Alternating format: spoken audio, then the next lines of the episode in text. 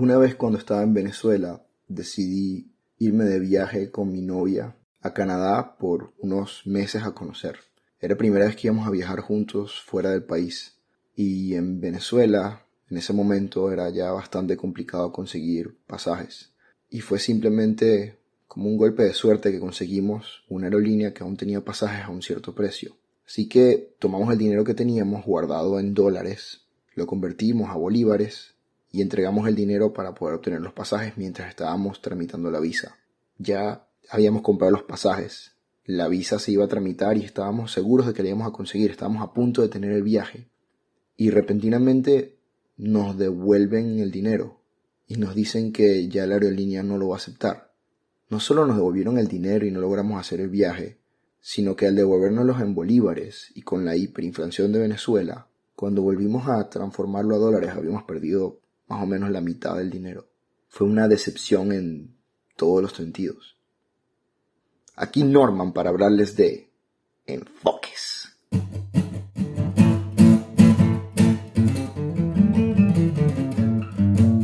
Uno puede hacer muchas cosas para mantenerse motivado físicamente. Puedes dormir bien, hacer ejercicio, comer bien, evitar utilizar el teléfono para mantenerte en redes sociales en las tardes y en las noches, ponerte metas que tengan suficiente valor para ti, para motivarte todo el tiempo. Y todo eso va a hacer que te mantengas sano y tus niveles de motivación se mantengan óptimos. Pero ¿qué cuando la vida nos da un golpe? Cuando teníamos una expectativa grande de algo y de repente no lo logramos. ¿Cómo nos motivamos después de una decepción? Imagina que tienes una meta muy grande y tienes una expectativa de que la vas a lograr pronto algo como un examen que has estado preparándote o un viaje que tienes planificado y luego repentinamente no se te da. Muchas personas atribuyen esto a las, entre comillas, malas energías de los demás, a la idea de que por contarles a otros su envidia evita que tú logres esto, ya que todas sus malas energías se transmiten hacia lo que tú estás logrando y eso evita que lo logres. Esto es completamente erróneo. Primero que nada, menos personas de lo que tú crees les importa lo que tú hagas en tu vida. Están demasiado ocupados viviendo las suyas. Y los que sí están pendientes y tienen pensamientos negativos, solo se estancan y sufren ellos solos. No tienen forma de afectarte al menos de que hagan algo físicamente y entonces sabes que no es un pensamiento negativo, sino literalmente alguien te está queriendo hacer daño. Y aún así, está sufriendo esa persona más que tú al perder su valioso tiempo metiéndose contigo. Decirle a las demás personas tus metas no hace que no las cumplas por sus malas energías, pero decirlas sí te puede afectar de alguna forma negativa. Lo que pasa es que te puedes desanimar y dejar de buscar lograr las metas con el mismo entusiasmo que tenías antes de hablarlas. Como cuando alguien dice que va a escribir un libro o alguien tiene una meta muy grande que ya has escuchado, un amigo o algo, y tú le dices que parece una idea buenísima y le das todo el valor para que lo haga y le dices, vamos, tú puedes, y luego nunca lo hacen. Esto pasa porque cuando hablas de cosas antes de lograrlas y las personas te dan una muy buena respuesta, tú empiezas a pensar que ya lo lograste subconscientemente. Empiezas a sentir ya esa recompensa dentro de ti, como si ya fueras tú esa persona que logró esa meta. Y eso hace que poco a poco te desmotives de hacerlo. Esto está comprobado científicamente y luego voy a explicar cómo funciona.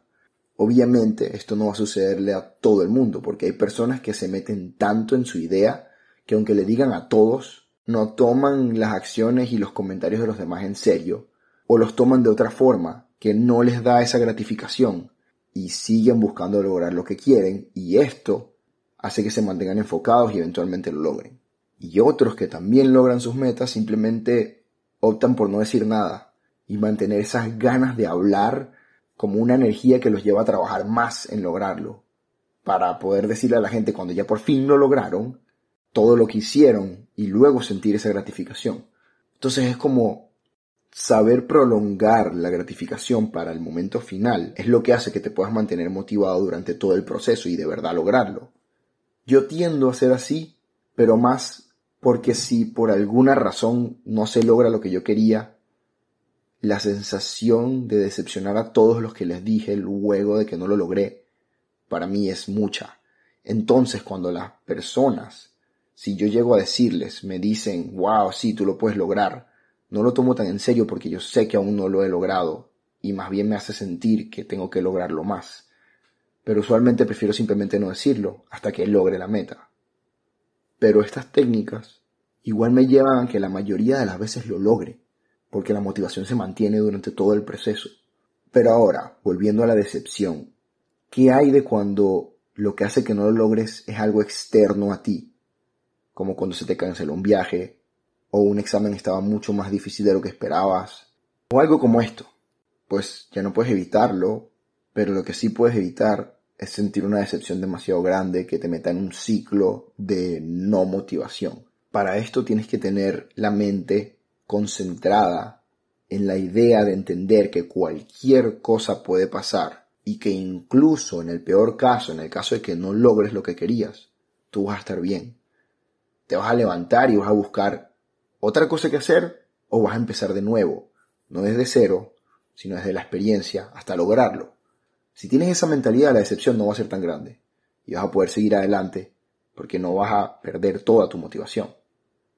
Y esto de mantenerte sin ninguna expectativa, cuando tienes una emoción muy grande, es importante incluso cuando sí lo logras. ¿Nunca te ha pasado que después de lograr una meta muy grande que tenías tiempo preparando, te sientes como triste, deprimido o simplemente desmotivado? Esto pasa por el mismo principio, tanto cuando lo logramos o cuando no. Si teníamos demasiadas expectativas y lo celebramos demasiado, luego vamos a tener un bajón, porque el cuerpo no puede mantener ese estado todo el tiempo. Tiene un límite.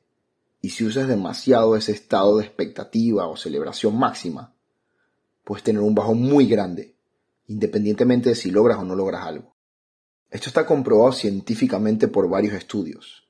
Hubo un estudio que se hizo en ratas en cuanto a la molécula de la dopamina, en el cual se colocaron varias ratas con niveles sanos de dopamina en su cuerpo. La dopamina es la molécula que está relacionada con la motivación y con la gratificación.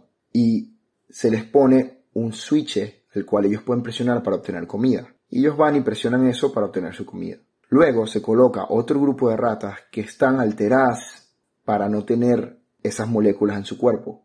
Y ellas también presionaban el botón y también disfrutaban la comida. Pero si esas ratas se movían, así sea 10 centímetros de distancia del botón.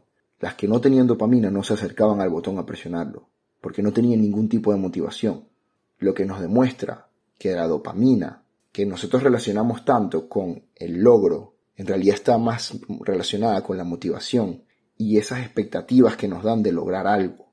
Nosotros aún podemos disfrutar cuando no tenemos ningún tipo de motivación pero no vamos a hacer nada para lograr ese disfrute.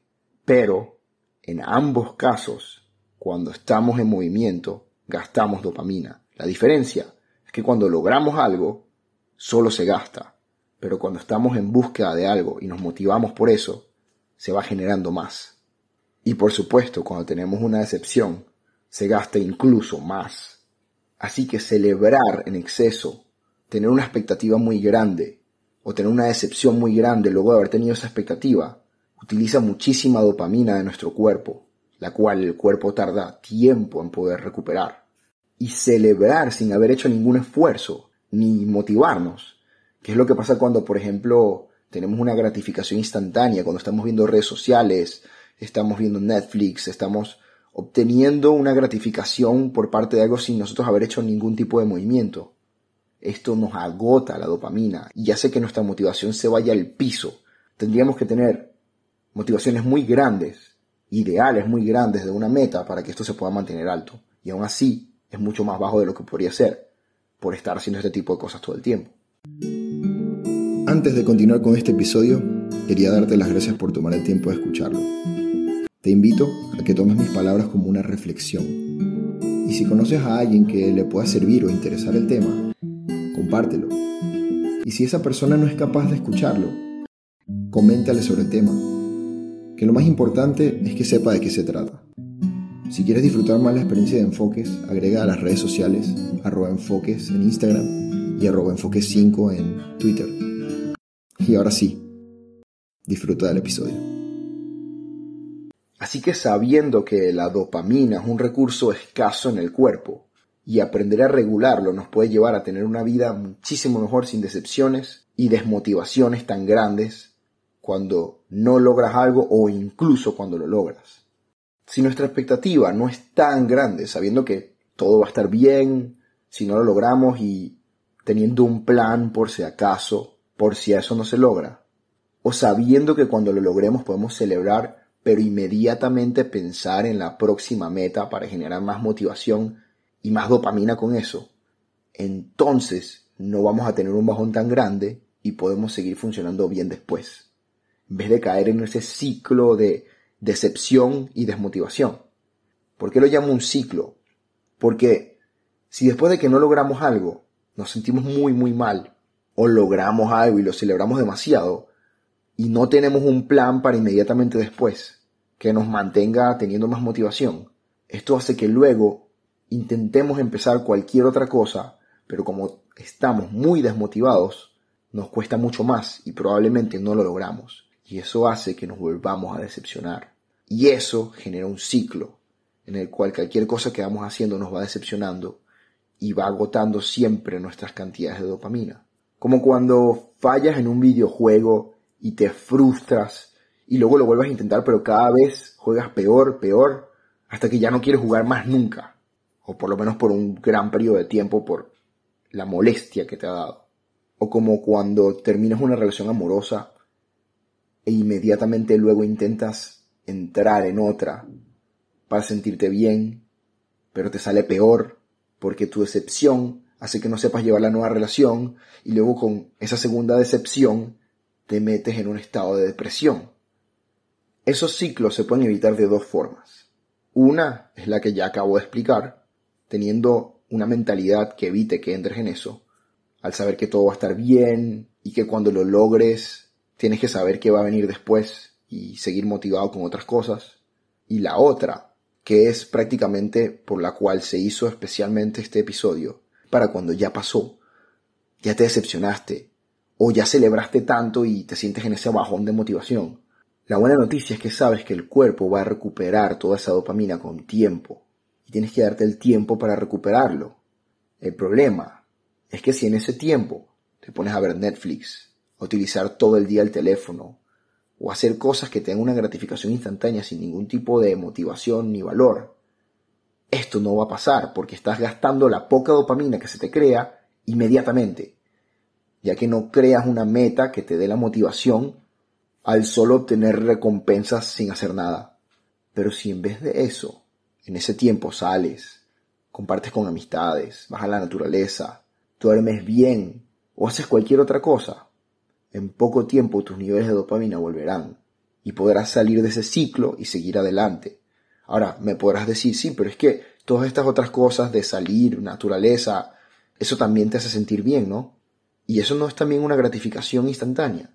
La diferencia es que este tipo de gratificación que viene de estar con amigos, con naturaleza, no está dominada por dopamina, sino por otras moléculas en el cuerpo, como la oxitocina. Y estas puedes aprovechar, puedes disfrutar esa parte mientras se regenera en tu cuerpo la parte de la dopamina para poder seguir motivado. Si uno no logra canalizar esto y entender cómo funciona, nos puede pasar lo que le pasó a Hércules en la película de Disney, cuando se decepcionó por completo cuando supo que Megara trabajaba para Hades. Por cierto, ¿no crees que esta lindura es una gran actriz? ¿De qué hablas? Me refiero a que tu bizcochito trabajaba para mí todo el tiempo. No, no es cierto. ¡Auxilio! ¡Cielo, señor! ¡Usted es muy fuerte! Bueno, hay que darle crédito a la nena. No. Cielo, mi vida. No fue así. No quería, es que yo... Perdóname. ¡Adiós a mi héroe! ¡Adiós a mi héroe! Bueno, yo me retiro. Hay todo un cosmos esperándome. Y el título está a mi nombre. Megara se había vuelto la persona más importante para él, Él había dado por sentado que ella iba a estar ahí para él. Y al hacer esto, nunca pensó en la posibilidad de perderla o de que ella le diera una decepción. Y él no recupera su energía hasta que algo peor pasa, que es cuando Megara por fin hace un movimiento que le demuestra que sí lo quiere y prácticamente la pierde en una tragedia. Y esa es la única forma en la que él logra recuperar su motivación.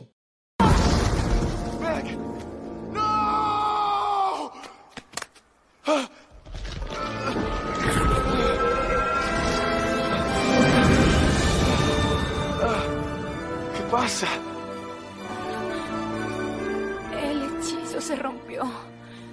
Si él hubiera sabido que esto era posible, esta idea de no dejar de amarla, no teniendo malos sentimientos hacia ella, ni dejando de confiar en ella, sino simplemente sabiendo que cualquier cosa puede pasar y de que pase lo que pase vas a estar bien, esa decepción no le hubiera hecho perder sus poderes y sufrir tanto después. Así que si quieres mantenerte motivado, Aprende a regular tu mente, a entender cada vez que tengas una idea de algo nuevo que quieres hacer, cómo poder mantener esa motivación, regular lo que estás haciendo el resto del día, como cuando ya estás por lograrlo, empiezas a pensar en cuál va a ser la próxima meta, para que no te dé ese bajón, y saber que pase lo que pase vas a estar bien, incluso si no lo logras, vas a poder hacer otras cosas, y así puedes mantener también, y no en una decepción, que te pueda meter en un ciclo de que algunas personas pasan hasta años en salirse por haber tenido una decepción.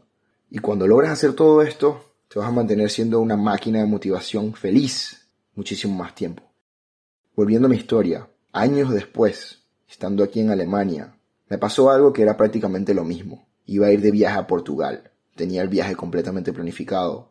Iba a estar dando vueltas por Portugal y conociendo toda la ciudad con una amiga que vive allá. Y ya en el momento que venía el viaje, ya había comprado los pasajes, tenía la fecha, tenía todo listo. Empezó el coronavirus y justamente cerraron la frontera con Portugal en la semana que me tocaba ir.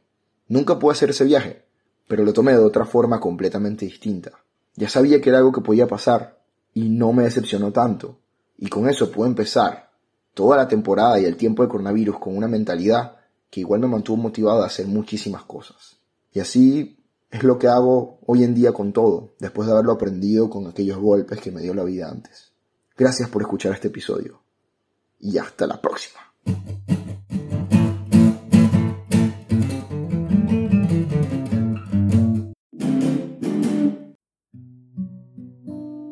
Una situación puede pasar de ser muy mala a muy buena solo con un cambio de perspectiva. El enfoque que le damos a cada momento de nuestra vida determina el camino que vamos a seguir y qué tan felices podamos ser. Me llamo Norman. Dependiendo de con quién hables te dirá que soy muchas cosas diferentes. Es cierto que soy multifacético, pero sobre todo soy humano. Un humano que le gusta reflexionar sobre el enfoque que le damos a la vida. En este podcast hablo sobre mis experiencias y qué enfoque le he dado a cada situación para llevarlo lo mejor posible, tanto para mí como para los demás involucrados. Te invito a que escuches lo que tengo que decir en manera de reflexión. ¿Quién sabe? A lo mejor te encuentras con un buen tema para discutir o para ser parte de tu vida. Sin importar el caso. Gracias por tomar el tiempo de escuchar. Enfoques.